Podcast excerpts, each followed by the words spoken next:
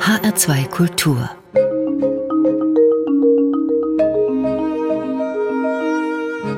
Hörbuchzeit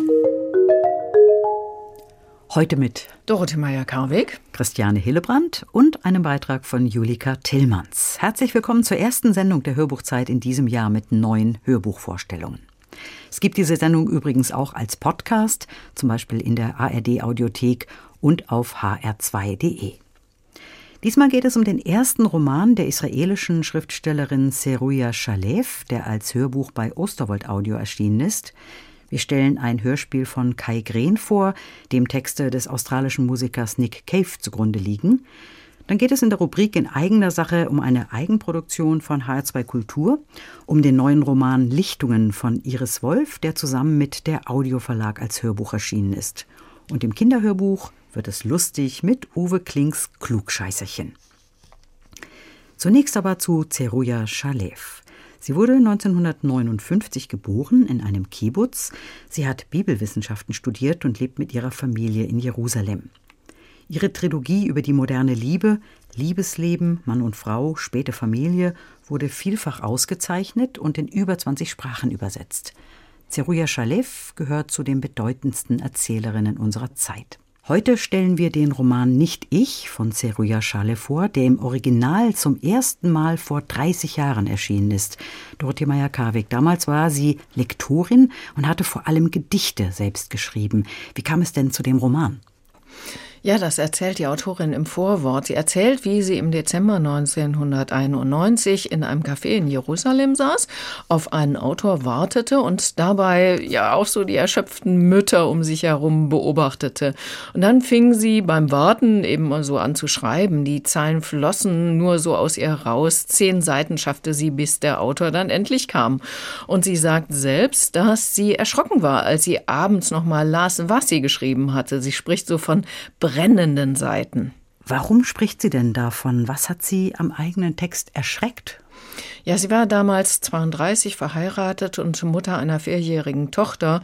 Und für sie war das eine Zeit des dramatischen Umbruchs. Es war eine Zeit extremer Umwälzungen der Seele, die sich nach Harmonie sehnte, aber in ein bedrohliches Chaos geriet. Vor lauter Zweifeln hatte ich manchmal das Gefühl, alles breche auseinander. Ich war entsetzt, blieb aber dran, schrieb weiter und gab mich mit Neugierde und Schmerzen dieser Figur hin, die aus mir herausschrie, dieser wilden jungen Frau, die sich gegen ihre Mutterpflichten auflehnt, die Konventionen durchbricht und der zum Schluss von allen ihren Beziehungen nichts bleibt. Einer Figur, die über ihr Leben und ihre verschiedenen Verluste widersprüchliche Versionen erzählt, eine absurder als die andere. Sie war nicht ich, aber sie schrie, wie gesagt, aus mir heraus, in einem wilden und gnadenlosen Monolog, einer Art Seelenstrip oder Stand-up-Tragödie, mal klagend, mal anklagend, mal Liebe erflehend, mal ihre Geliebten verhöhnend, voller Ungereimtheiten. Sie griff das Publikum an und sie attackierte sich selbst. Ja, das war ein Ausschnitt aus dem Vorwort zu Nicht ich von Zeruja Schalev, gelesen von der Schauspielerin Maria Schrader. Schalev schrieb anderthalb Jahre an ihrem Erstling und nach der Veröffentlichung reagierte das Publikum eher so mit Ablehnung, zum Teil auch mit Wut. Das lag wohl daran, dass die Leser die Autorin mit der Ich-Erzählerin gleichsetzten. Was genau hat äh, da so schockiert? Ja, sie beschreibt eine junge Frau, die überfordert ist von den Ansprüchen der Gesellschaft, ihres Mannes, ihres Kindes, eine Frau, die ausbricht und die Familie verlässt, also auch das Kind, einen Geliebten dann hat, den sie dann später auch wieder verlässt und die ja schon recht egoistisch wirkt und das nahm man dann wohl übel. Und das nahm die Autorin wiederum sehr mit. Sie brauchte zwei Jahre, um einen neuen Roman zu schreiben, nämlich Liebesleben und der war dann sehr erfolgreich. Wie ist denn dieser Roman Nicht Ich aufgebaut? Ja, es gibt keine stringente Handlung und stattdessen hören wir so einen Gedankenstrom, also so eine Anklage gegen die gesamte Welt, auch eine Rechtfertigung für ihr Handeln. Und außerdem enthält der Roman viele fantastische und auch absurde Traumsequenzen, in denen sie sich mit ihrem Mann, ihrem Geliebten, einem Heiler, einer Freundin, aber auch einem Busfahrer und anderen Personen auseinandersetzt. Also ich sag mal, der Gesellschaft. Am Morgen standen sie alle zusammen da, der Ex-Mann und der Geliebte, der Ex-Liebhaber und sogar der alte Heiler mit den zitternden Fingern. Im ersten Moment freute ich mich. Schau mal einer an. Diese feigen Typen stehen mir endlich zur Seite. Aber schnell verstand ich, dass sie das Gegenteil vorhatten. Als sie sahen, dass ich die Augen aufschlug, begannen sie mit ihren Moralpredigten. Warum gibst du dich nicht hin? brummten sie im Chor. Warum kannst du nicht lieben? Warum kannst du dich nicht freuen? Was schämst du dich deiner Liebe? Was schämst du dich deiner Freude? Schaut her, Herrschaften, sagte ich. Alles, was ich brauche, ist eine Hand, die ich festhalten kann. Die zweite Wahl wäre ein Knie. Selbst eine Tür wäre hilfreich. Um mehr habe ich nie gebeten. Alles, was ihr mir angeboten habt, war mehr als überflüssig. Vor dem hellen Hintergrund waren sie groß und dunkel. Jeder von ihnen hatte an anderen Stellen Ausstülpungen. An jedem war etwas, das ich geliebt und etwas, das ich gehasst habe. Aber im großen Ganzen waren sie überflüssig. Im großen Ganzen war auch ich für sie überflüssig. Schaut her, Herrschaften, fuhr ich fort. Am schwersten fällt es mir, die Lippen so zu bewegen, dass sie Bedeutungen erzeugen. Ich habe euch nichts Wichtiges zu sagen, was diese Anstrengung rechtfertigen könnte. Und wenn ihr es unbedingt wissen wollt, am allermeisten sehne ich mich nach einer Heizdecke. ich finde den Ausschnitt schon äh, sehr schön und auch sehr äh, witzig. Und wie sie da auf diese Anklage, warum kannst du nicht lieben, dich nicht hingeben, dann eher so etwas verzweifelt versucht, sich zu rechtfertigen. Das gleitet dann ins Absurde ab. Das äh, finde ich schon ganz prima. Und die Frage ist natürlich auch schon absurd. Also Liebe und Hingabe kann man eben nicht befehlen, nicht einfordern. Wir haben ja hier Maria Schrader gehört. Es gibt ja sehr viele Dialoge in mhm. diesem Hörbuch. Und äh, mein erster Eindruck, dass sie da ganz gut reingeht in diese Dialoge. Ja, Maria Schrader ist ja eine vielfach ausgezeichnete Schauspielerin, Drehbuchautorin, Regisseurin ist sie auch, bekannt beispielsweise aus dem Film Amy und Jaguar. Und von Zeruja Shalev las sie unter anderem den Roman Liebesleben und führte bei der Verfilmung 2007 dann auch selbst erstmals Regie. Und sie hat eine junge, sehr angenehm weibliche Stimme, finde ich, die sehr gut variieren kann. Es ist ja wirklich insgesamt ein sehr dialogreicher Roman. Sie kann dann so ganz weich klingen, aber dann auch mal wütend, trotzig, verzweifelt, so wie es der Text eben erfordert. Aber sie kann eben auch diesen absurden Witz wunderbar herausholen, denn der steckt eben auch drin. Da fragt an einer Stelle beispielsweise ein Busfahrer. Woran haben Sie gedacht, als Sie den Geliebten das erste Mal trafen? Auch ich sammle mich sofort. Woran ich gedacht habe? Seine Frage überrascht mich. Ich habe genau an das gedacht, woran alle Frauen denken, wenn sie ihre Geliebten treffen. Nicht an einzelne Socken, nicht an die Liste für den Einkauf. Ich habe selbstverständlich an die jüdischen Feste gedacht. Ja, das ist auch schön. Beim ersten Anblick des Geliebten hat sie selbstverständlich an die jüdischen Feste gedacht. Das finde ich schon sehr schön. Wenn man sie so sprechen hört, dann hat man den Eindruck, der Roman gefällt dir noch insgesamt sehr gut. Ja, der ist sehr impulsiv, wie so ein ausbrechender Vulkan. Also da brodelt es, da fliegen einem die Dinge um die Ohren. Das ist ein bisschen ungeordnet auch, also deswegen manchmal auch mal anstrengend für einen als Hörer, weil es eben so kaum ruhige Erzählpassagen gibt. Aber es ist ein ganz wichtiger Roman über eine junge Frau, der von der Gesellschaft extrem viel abverlangt wird, die auch viel von sich verlangt und dann so mit dem Rücken zur Wand steht und sich wehrt und dann eben auch mal sehr ungerecht sein kann. Aber zum Glück hat der Roman eben auch seine humorigen Stellen so zur Entspannung. Vielen Dank, Dorothee Meyer-Karweg. Wir sprachen über Nicht Ich, ein Hörbuch von Zeruja Schalev, gelesen von Maria Schrader. Es sind vier CDs, gut fünf Stunden Hörzeit zum Preis von 24 Euro und erschienen ist dieses Hörbuch bei Osterwold Audio. Sie hören die Hörbuchzeit in H2 Kultur und wir kommen zu einem Hörspiel von Kai Green nach Texten von Nick Cave. Es ist als CD herausgekommen und heißt The Sick Bag Song, das Spucktütenlied. Nicholas Nick Cave ist ein australischer Musiker, Songwriter, Schauspieler und Drehbuchautor, geboren 1957. Sein Repertoire reicht von gefühlvollen Balladen bis hin zu Avantgarde-Rock und Popmusik. Und auf einer Tour im Jahr 2014 mit der Band Bad Seeds durch Nordamerika, da hat er Tagebuch geschrieben und zwar auf Spucktüten. Und das heißt auf Englisch eben Sick Bags. Dorothee Meyer-Karwig, warum denn auf Spucktüten? Ja, das Tagebuchschreiben offensichtlich nicht geplant. Auf der Tour aber, oft per Flugzeug von einem Ort zum anderen, kam ihm die Idee und diese Spucktüten, die waren eben immer vorhanden.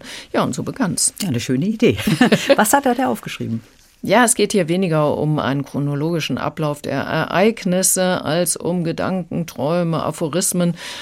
Aber natürlich sind auch besondere Erlebnisse dabei. Ein dramatischer Autounfall, an dem der Tourbus vorbeifährt, die Begegnung mit Country-Legende Johnny Cash und Brian Ferry von Roxy Music, dann auch Erinnerungen an seine Kindheit hat er aufgeschrieben, seinen Drogenkonsum und so weiter. Diese Tagebuchaufzeichnungen, die gibt es ja bereits als Buch, herausgekommen 2016 auf Deutsch bei Kiepenheuer und Witsch unter dem Namen Das Spucktütenlied. Und jetzt hat Autor und Regisseur Kai Green daraus ein Hörspiel geschaffen. Ja, genau. Kai Green hat ja 2023 mit dem Hörstück Lieben Sie Emily Dickinson den Preis Hörbuch des Jahres der H2 Hörbuch Bestenliste gewonnen. Und da hat er Texte von Emily Dickinson, also Gedichte und Briefe, mit äh, ja, so Naturklängen und Musik zu einem ganz ganz besonderen Kunstwerk verwoben. Das war eine ganz wunderbare Komposition.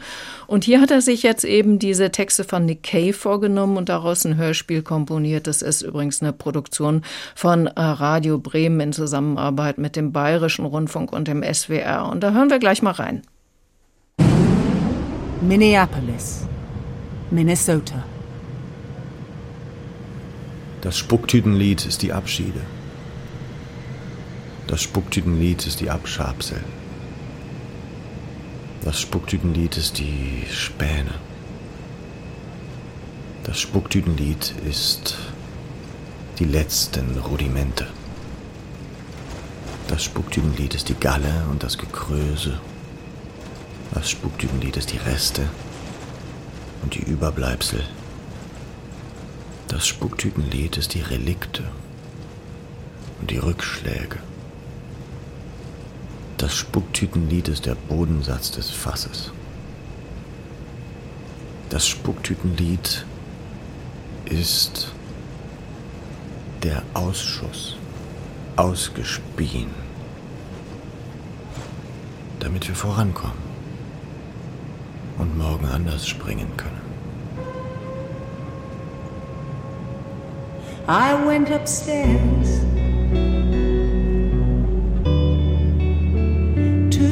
To bed. And calling to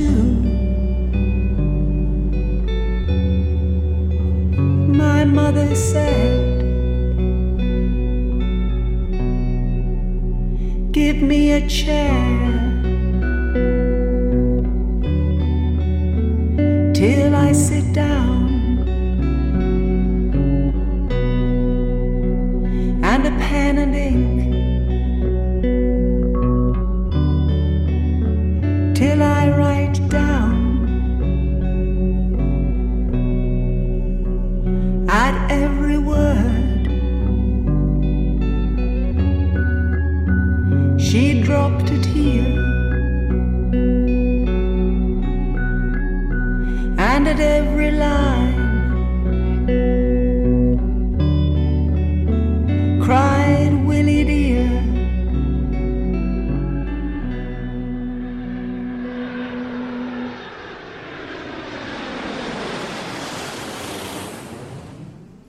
und da haben wir Alexander Fehling gehört. Paula Bär macht in dem Hörspiel auch mit. Und es sang die schottische Schauspielerin Tilda Swinton. Ein sehr schöner Ausschnitt, ne? Auch wie mhm. diese Musik dann plötzlich so oh. einsetzt. Ja.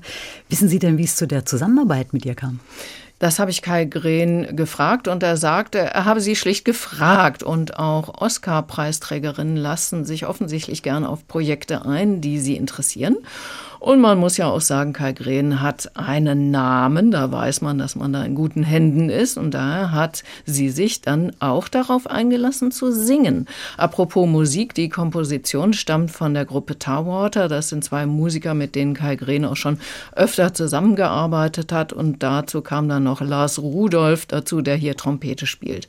Und Musik und Text passen derartig gut zusammen, dass ich dachte, Kai Green hätte den Musikern sozusagen die Texte gegeben und sie hätten dazu die Musik komponiert. Aber er hat dann erzählt, dass das eher ja wie so ein Ping-Pong-Spiel war. Also er hat mit den Musikern besprochen, welche Klangfarben er braucht und dann haben sie komponiert. Dann hat er diese Mischungen gemacht aus Text und Musik und dabei aber immer wieder mit den Musikern besprochen, was er sonst noch braucht. Ja, und so ging das dann hin und her. Dieser Ausschnitt, den wir da gehört haben, der trägt einen so ein bisschen weg. Ne? Hört mm. sich träumerisch an, melancholisch, mm. also als ob man in so eine Traumwelt auch eintaucht. Ja, diese melancholische Grundstimmung ist auf jeden Fall da.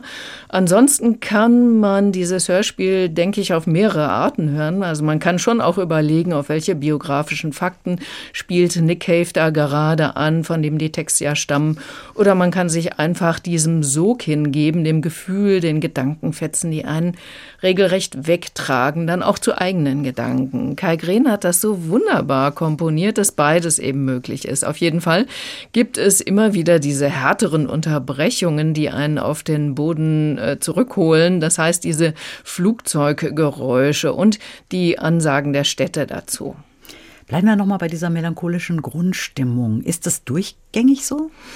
Ähm, nein, nicht nur. Also eingestreut sind auch witzige, selbstironische Elemente. Einmal erzählt Nick Cave beispielsweise von einem Auftrittsort, wo die Klimaanlage extrem hoch eingestellt ist und die bibbernden Musiker so halb zu Eis gefroren sind und das dann aber einfach so hinnehmen und dann mit der Musik beginnen und dabei so ganz langsam das Eis aufbrechen. Oder er lässt sich immer wieder neue Gründe für das Prokrastinieren einfallen. Das heißt, er sucht nach Gründen nicht an an neuen Songs zu arbeiten. Und diese Gründe werden dann immer absurder, wie wir jetzt hören werden. Die neun quaternären Heimsuchungen der Kreativität sind Aufschieben wegen Vampirismus, Aufschieben wegen Lobotomie, Aufschieben wegen Handamputation, Aufschieben wegen Kannibalismus, Aufschieben wegen Pleite und Rezession. Procrastination through environmental Aufschieben wegen collapse. Umweltkollaps. Procrastination Aufschieben wegen Terrorangriffs. Procrastination Aufschieben through wegen Apokalypse. Procrastination Aufschieben wegen through Enthauptung. decapitation. genau. Entschuldigung, ich finde es wirklich sehr witzig, ja. Ja, und es wurde ja auch auf mhm. den ersten Platz der H2 Hörbuchbestenliste vom Januar gesetzt, dieses Hörbuch. Was schreibt denn die Jury dazu? Ja, sie loben den Autor Nick Cave, sind dankbar auch für seine Selbstironie, die wir haben es gerade gehört, und loben ansonsten den tranceartigen Soundtrack von Tar Water. Und sie sind eben auch begeistert, wie gut und sensibel Kai Green die einzelnen Zutaten wieder einmal zu einem Gesamtkunstwerk gebunden hat. Dann nenne ich nochmal die Rahmendaten. Nick Cave hat das Buch geschrieben, The Sick Bag Song, das Spucktütenlied. Und wir haben hier eine Hörspielbearbeitung von Kai Green gehört, der auch die Regie geführt hat, mit Alexander Fehling, Tilda Swinton und Paula Beer. Die Musik und Komposition stammt von Tarwater und an der Trompete haben wir Lars Rudolph gehört. Es ist eine CD, eine Stunde 20 Minuten Hörzeit, der Preis 22 Euro. Erschienen ist dieses Hörbuch bei 2001 Major Label und es ist eine Produktion von Radio Bremen, dem Bayerischen Rundfunk und SWR 2. Und wie gesagt, dieses Hörbuch kam auf den ersten Platz der HR2 Hörbuchbestenliste vom Januar. Wir kommen nun zu unserer Rubrik in eigener Sache und zu der Schriftstellerin Iris Wolf. Iris Wolf wurde für ihr literarisches Schaffen schon mit zahlreichen Auszeichnungen geehrt, darunter mit dem Solothurner Literaturpreis und dem Marie-Louise Kaschnitz-Preis für ihr Gesamtwerk. Zuletzt erschien 2020 der vielfach ausgezeichnete Roman Die Unschärfe der Welt. Die Schriftstellerin war als Kind mit ihren Eltern von Rumänien nach Deutschland gezogen. Sie wurde 1977 in Siebenbürgen geboren. Auch ihr neuer Roman Lichtungen erzählt wieder von dort. H2 Kultur hat zusammen mit der Audio Verlag das Hörbuch produziert. Literaturredakteurin Julika Tillmann stellt uns diese Geschichte hier vor. Iris Wolf erzählt eine Geschichte von Freundschaft und Zugehörigkeit und den Prägungen der Herkunft. Der junge Lev und das Mädchen Kato wachsen in einem kleinen Ort im Norden Rumäniens auf, im Kommunismus der Ceausescu-Ära. Die beiden Schüler kennen sich nur aus der Distanz, bis der Junge nach einem Unfall das Bett hüten muss und Unterstützung braucht. Lev saß bei aufgeklapptem Kopfteil im Bett. Er strafte Kato mit gespieltem Desinteresse, als wäre sie schuld an allem. Und doch, als sie ins Zimmer getreten war, hatten sie sich zugenickt, wie sie einander über den Zaun zugenickt hatten. Das sind die Aufgaben. Ihre Zunge schlug ganz sacht gegen die Zähne. Lev blätterte die Papiere durch. Kato deutete seinen Blick richtig. Sie zog den Stuhl an sein Bett und erklärte ihm den Stoff. Lev war davon ausgegangen, dass sie streng roch. Doch er nahm einen Geruch von Milch wahr und etwas Schwebendes, Leichtes, wie an einem klaren Morgen. Es ist der Beginn einer lebenslangen Freundschaft, die wir nun intensiv begleiten. Zusammen mit Lev und Kato reisen wir durch die verschiedenen Regionen Rumäniens, die Maramuresch, Siebenbürgen und das Banat. In einem Atomkraftwerk bei Kiew passiert ein Unfall. Menschen verschwinden nach dem Besuch von Männern in grauen Anzügen und Lederschuhen. Und in immer mehr Familien reißt die Flucht in den Westen ein Loch. Noch als Jugendliche erleben Lev und Kato schließlich die Öffnung der europäischen Grenzen und die Abwanderung großer Teile der Bevölkerung. Fast werden sie noch ein Liebespaar, doch dann ergreift auch Kato die erste Gelegenheit, Rumänien zu verlassen. Sie schließt sich einem Radfahrer aus Deutschland an. Katos Interesse an Tom war Lev nicht entgangen. Ihr Blick bekam etwas Gehetztes, Fiebriges. Vielleicht hatte sie es gleich gewusst. Tom war ihre Flucht, ihre Möglichkeit fortzukommen. Lev hatte Katos Unruhe, ihre wachsende Unzufriedenheit weggewischt. Er wollte nicht wahrhaben, dass sie unglücklich war, wie er jetzt bis zum letzten Tag nicht wahrhaben wollte, dass sie fortging. Lass uns auch losfahren, hatte sie vorgeschlagen, ohne zu wissen, wann wir zurückkommen. Es geht nicht, sagte Lev. Geht es nicht oder willst du nicht? Kato jedenfalls will und reist fortan als Straßenkünstlerin durch Europa. Lev folgt den alten Pfaden in Rumänien. Schuld und Verantwortungsgefühle verhindern lange, dass auch er Veränderungen in seinem Leben zulässt. Aber was genau dahinter steckt, davon erfahren wir erst nach und nach. Denn Iris Wolf erzählt diesen Roman rückwärts. Er beginnt mit einem Wiedersehen der beiden Freunde im Westeuropa der jüngeren Gegenwart und endet tief in deren rumänischer Kindheit. Lichtung erzählt die Geschichte von Lev und Kato und ist konzipiert als Reise in die Vergangenheit. Und ich freue mich sehr, dass mein Roman jetzt hier nochmal ganz neu lebendig wird als Hörbuch. Es ist der aus Film und Fernsehen bekannte Marek Harloff, der mit seiner jungen Stimme die Geschichte für uns lebendig werden lässt. Er klingt oft vorsichtig tastend, unsicher oder auch schwärmerisch und dann ganz plötzlich aktiv und zum Aufbruch entschlossen. Man hört dem Schauspieler jederzeit an, wie sehr ihn dieser Roman mitgenommen hat. Es ist ein Buch, wo man sich wünscht, dass es nie aufhört. Man sich immer den Schluss herausspart und sagt, nee, ich lese noch nicht weiter, weil ich will nicht, dass dieses Buch zu Ende geht. Es könnte von mir aus noch weiter und weiter gehen. Kleiner Bonus? Auch die Stimme der Autorin ist auf diesem Hörbuch zu vernehmen, als Sprecherin der Kapitelvorsprüche. Diese Sprüche bilden die Vielzahl von Sprachen ab, die in Rumänien gesprochen werden und von denen die Autorin viele beherrscht. So auch Ungarisch. Nesse Shemmi Vogt McJule. Hier hast du nichts. Halt es fest. Ein ungarisches Sprichwort. Wie schön, wie ambivalent, wie wahr. Julika Tillmanns hat uns das Hörbuch Lichtungen von Iris Wolf vorgestellt, gelesen von Mark Harloff. Es ist eine MP3-CD, 7 Stunden 15 Minuten Hörzeit, der Preis 24 Euro. Das Ganze ist eine Produktion von HR2 Kultur und erschienen in der Audioverlag. Bis zum 8. März ist diese Lesung übrigens auch in der ARD Audiothek zu finden. Sie hören die Hörbuchzeit in H2 Kultur und wir kommen zu einem Kinderhörbuch, einem für Kinder ab sechs Jahren. Ja, und ich würde sagen, es ist etwas auch für die ganze Familie und es ist sehr lustig. Ja, und kein Wunder, geschrieben hat es Marc-Uwe Kling. Er ist bekannt für seine humorvollen Bücher. Viele Bestseller hat er geschrieben. Seine Känguru-Geschichten wurden 2010 mit dem Deutschen Radiopreis und 2013 mit dem Deutschen Hörbuchpreis ausgezeichnet. Und für Quality Land erhielt er 2018 den WDR Publikumspreis. Uwe Kling singt Lieder, erzählt Geschichten und er schreibt eben auch immer mal wieder Geschichten für Kinder. Sein neuestes Hörbuch, das heißt Das Klugscheißerchen. Dorothee Meyer-Karwig, was ist denn hier oder wer ist hier dieses Klugscheißerchen? Ja, eigentlich sind alle in der Familie Teufel Klugscheißer, von der hier die Rede ist, die Kinder Tina und Theo beispielsweise. Tina war zehn Jahre alt. Also genau genommen war sie zehn Jahre, sieben Monate und vier Tage alt, und wenn sie sich jemandem vorstellte, dann sagte sie, ich heiße Tina Teufel mit einem TH. Theo war acht Jahre, fünf Monate und 21 Tage alt, und wenn er sich jemandem vorstellte, dann sagte er, ich heiße Theo Teufel mit zwei TH.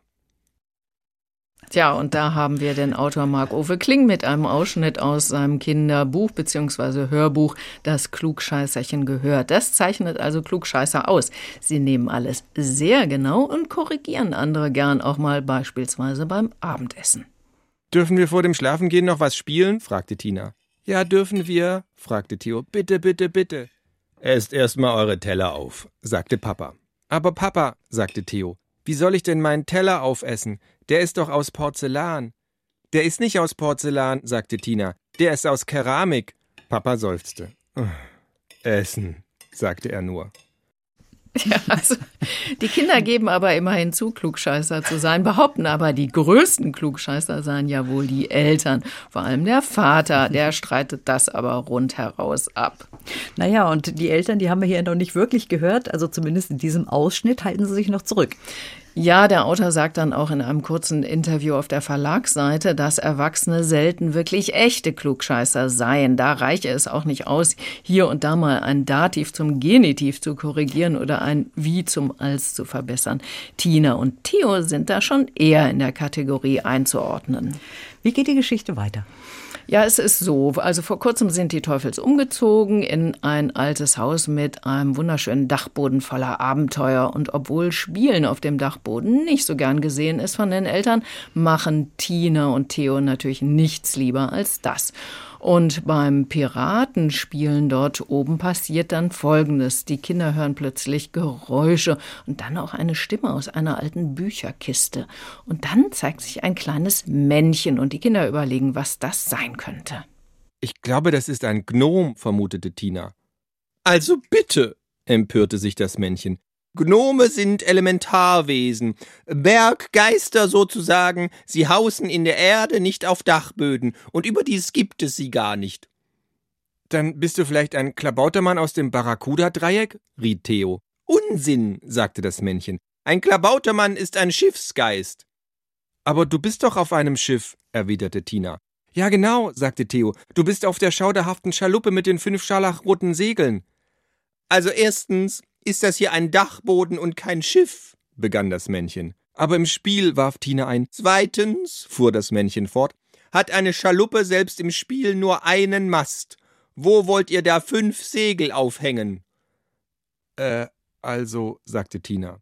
Und drittens, sagte das Männchen, verschwinden Schiffe im Bermuda-Dreieck, nicht im Barracuda-Dreieck. Ein Barracuda ist nämlich ein Raubfisch, ein sogenannter Pfeilhecht. Ah ja, sagte Tina. Wusste ich. Hatte sie jedoch gar nicht gewusst. Aber wer oder was bist du denn nun? fragte Theo. Habt ihr das denn immer noch nicht herausgefunden? fragte das Männchen ein bisschen erstaunt. Ich bin ein Klugscheißerchen. Ja, quod erat demonstrandum. Die Kinder sind begeistert von dem kleinen Wesen und fragen, ob es nicht mit runterkommen könne. Sie wollen es den Eltern vorstellen. Können schon, sagt es, es wolle aber nicht. Außerdem sei es nur für echte Klugscheißer sichtbar. Och, das sei kein Problem, die Eltern seien ja auch welche, also vor allem der Vater. Aber keine Chance, das Klugscheißerchen bleibt oben. Die Eltern wollen natürlich dann nicht glauben, dass es das kleine Wesen gibt und wie die Kinder dann eine Wette mit dem Vater abschließen, dass es die kleine Gestalt eben doch gibt und er ist ganz sicher sicher sehen können. und wie der Vater dann dagegen wettet und dann in eine Falle tappt und die Wette verliert, das ist wirklich sehr lustig erzählt. Und wird von Marc-Uwe Kling selbst gelesen. So ja, das macht er, genau, das macht er ja immer und ist durch seine vielen Live-Auftritte ja auch sehr gut geübt darin. Seine Stimme klingt sehr variabel. Er kann in diesem sehr dialogreichen Hörbuch allen Figuren so ihren individuellen Charakter geben. Das macht schon sehr viel Spaß und das Thema ist ja auch sehr lustig. Ja, und Klugscheißer können aber auch mal manchmal ganz schön anstrengend sein. Ja, Klugscheißer, das sind ja, ist ja so eine Mischung aus Gewitztheit, Besserwisserei, ein bisschen Überheblichkeit ist auch dabei, Überkorrektheit und Klugscheißer haben viel Freude daran, anderen so richtig auf den Keks zu gehen. Aber als Klugscheißer muss man auch ziemlich auf Zack sein. Also man muss Bescheid wissen, man muss Redewendungen hinterfragen. Und hier geht es ja beispielsweise auch vor allem um die Genauigkeit von Sprache. Und für alle, die Sprachspiele lieben, ist dieses Hörbuch wirklich ein Fest. Also sind wir alle ein bisschen Klugscheißer. ja, ich zumindest so ein bisschen, vielleicht so abgeschwächt. Also wenn jemand sagt, das Fenster ist auf oder jemand ist besser wie du, also das, äh, das tut mir schon richtig weh. Da möchte ich schon gern mal korrigieren. Aber ja, ich glaube, da gibt es Schlimmere. Also ein Hörbuch für alle bekennenden Klugscheißer und die, die es noch werden möchten. Das Klugscheißerchen, so heißt das Hörbuch von Marc-Uwe Kling, gelesen vom Autor selbst. Eine CD 29 Minuten Hörzeit, leider nur 29 Minuten mm. Hörzeit, zum Preis von 13 Euro und empfohlen ist es für alle ab sechs Jahren. Erschienen beim Verlag Hörbuch Hamburg im Label Silberfisch. Dieses Hörbuch kam auf den zweiten Platz der HR2 Hörbuch-Bestenliste vom Januar.